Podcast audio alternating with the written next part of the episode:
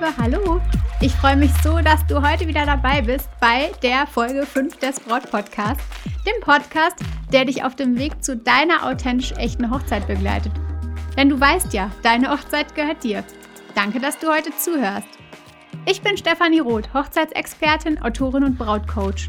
Und ich werde dich in diesem Podcast vor allem auch mental auf deiner Reise zu deiner persönlichen Hochzeit begleiten.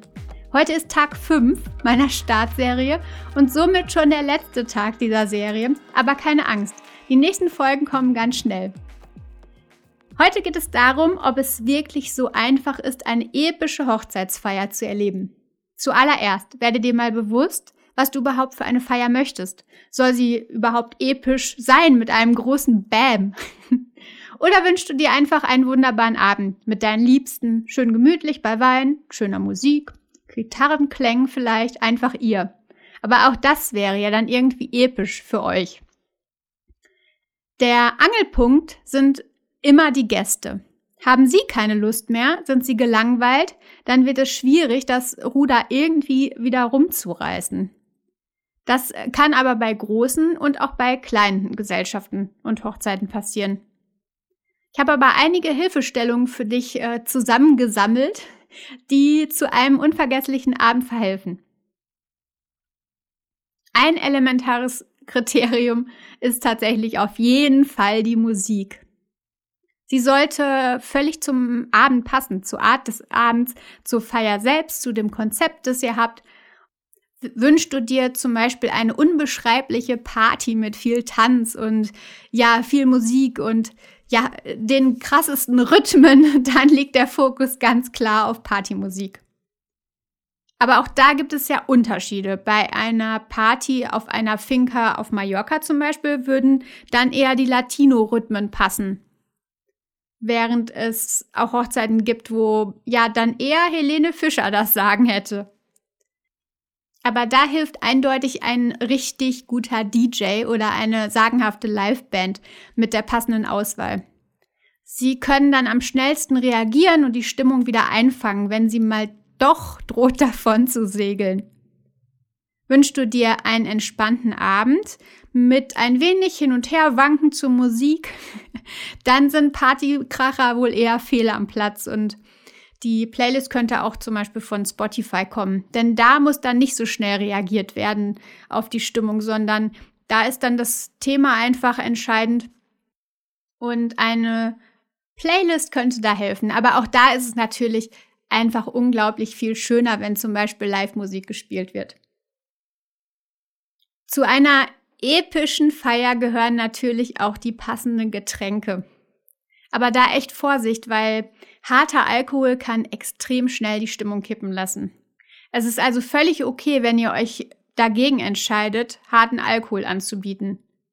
Und ihr müsst euch auch nicht rechtfertigen, wenn dann der ein oder andere blöde Kommentar ja zu euch zu oder zu euch dringt.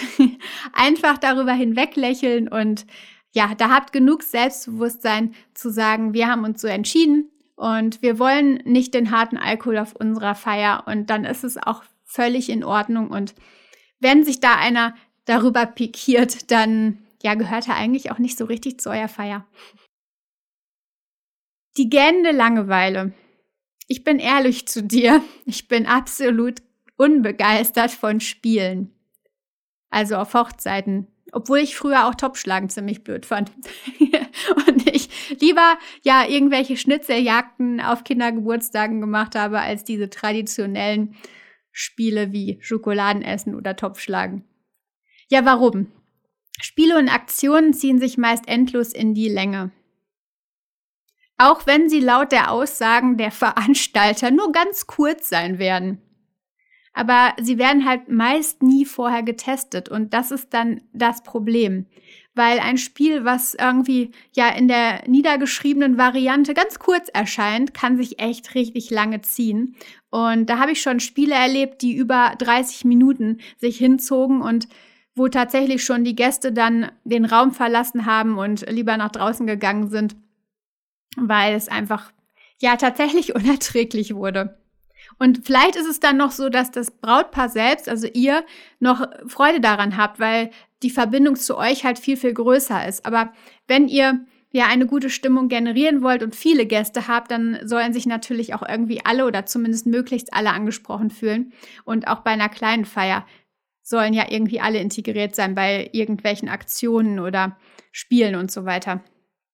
Und ja, ganz ehrlich, irgendwie, wenn du ehrlich zu dir bist, du willst dich nicht zum Affen machen und möchtest auch nicht deine Gäste blamieren. Und das kann halt sehr schnell passieren. Abgesehen davon gibt es natürlich auch schöne Aktionen, zum Beispiel zusammengeschnittene Filme oder ja ähnliches. Aber auch da ist die Länge natürlich sehr entscheidend. Denn wenn eine Präsentation von Kinderfotos ähm, so lang sich zieht, dass sie auch da irgendwie 30 Minuten lang ähm, eure Kindheit behandelt, dann ist es irgendwie für alle nicht mehr ganz so spannend. Für den, der es erstellt hat, war es bestimmt die größte Freude. Aber so Aktionen, die sich dann über sieben Minuten ziehen oder so, sind schon echt, ach ja, eigentlich nicht mehr so ganz angebracht. Und wenn die Stimmung dann einmal gekippt ist, dann hat sich das mit der epischen Feier irgendwie auch erledigt. Entscheide dich also schon gerne im Vorfeld gegen solche ausgedehnten Aktionen.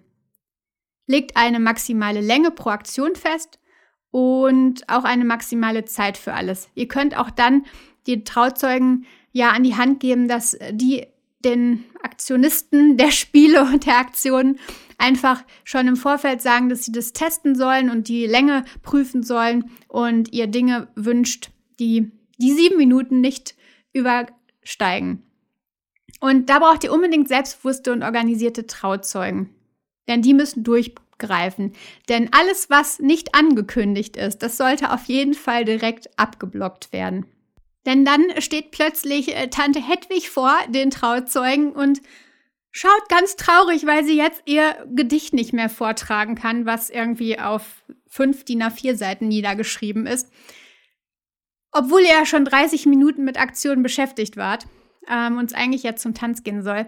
Sowas zieht sich halt einfach in die Länge. Also da braucht es organisierte und selbstbewusste Trauzeugen und am besten schon ja, einen kleinen Hinweis in euren Einladungskarten. Ich habe da in meinem Buch, dem Brautguide, auch einige Beispiele niedergeschrieben und ja, da einfach schon darauf hinweisen, dass die Aktionen und Spiele angekündigt werden müsst, wenn ihr euch welche wünscht. Wenn ihr keine wünscht, dann blockt es auf jeden Fall da schon direkt ab.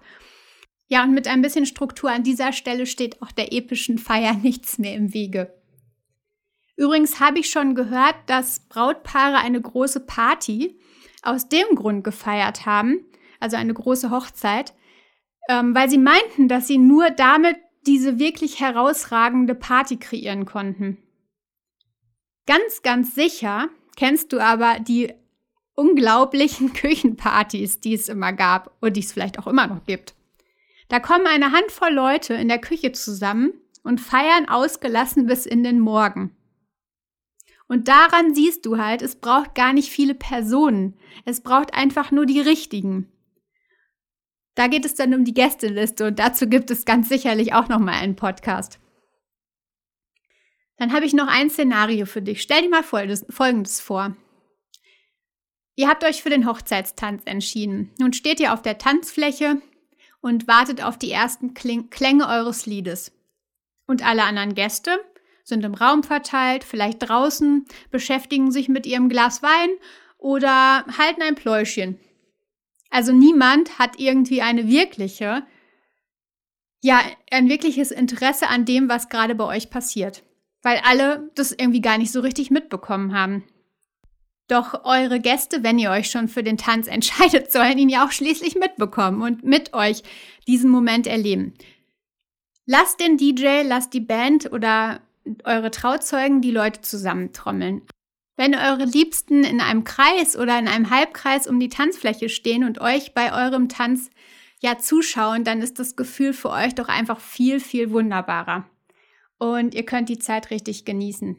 Und dann kommt auch die Stimmung auf, denn sobald die Klänge, die letzten Klänge eures Hochzeitstanzes erloschen sind, wird der DJ oder die Band sicherlich in ja die Party umschwenken und ähm, ja einen für euch passenden Song spielen. Und dann könnt ihr einfach eure ganzen Liebsten, die schon um euch rumstehen und nicht erst zwischen den Tischreihen hervorgeholt werden müssen, ähm, ja, zu euch holen und dann kann die Party starten.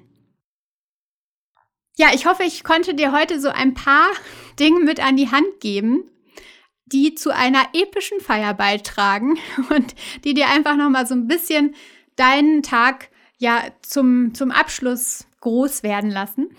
Danke, dass du heute wieder dabei warst. Ich freue mich, wenn du auch bei Instagram vorbeischaust unter @brautcoach.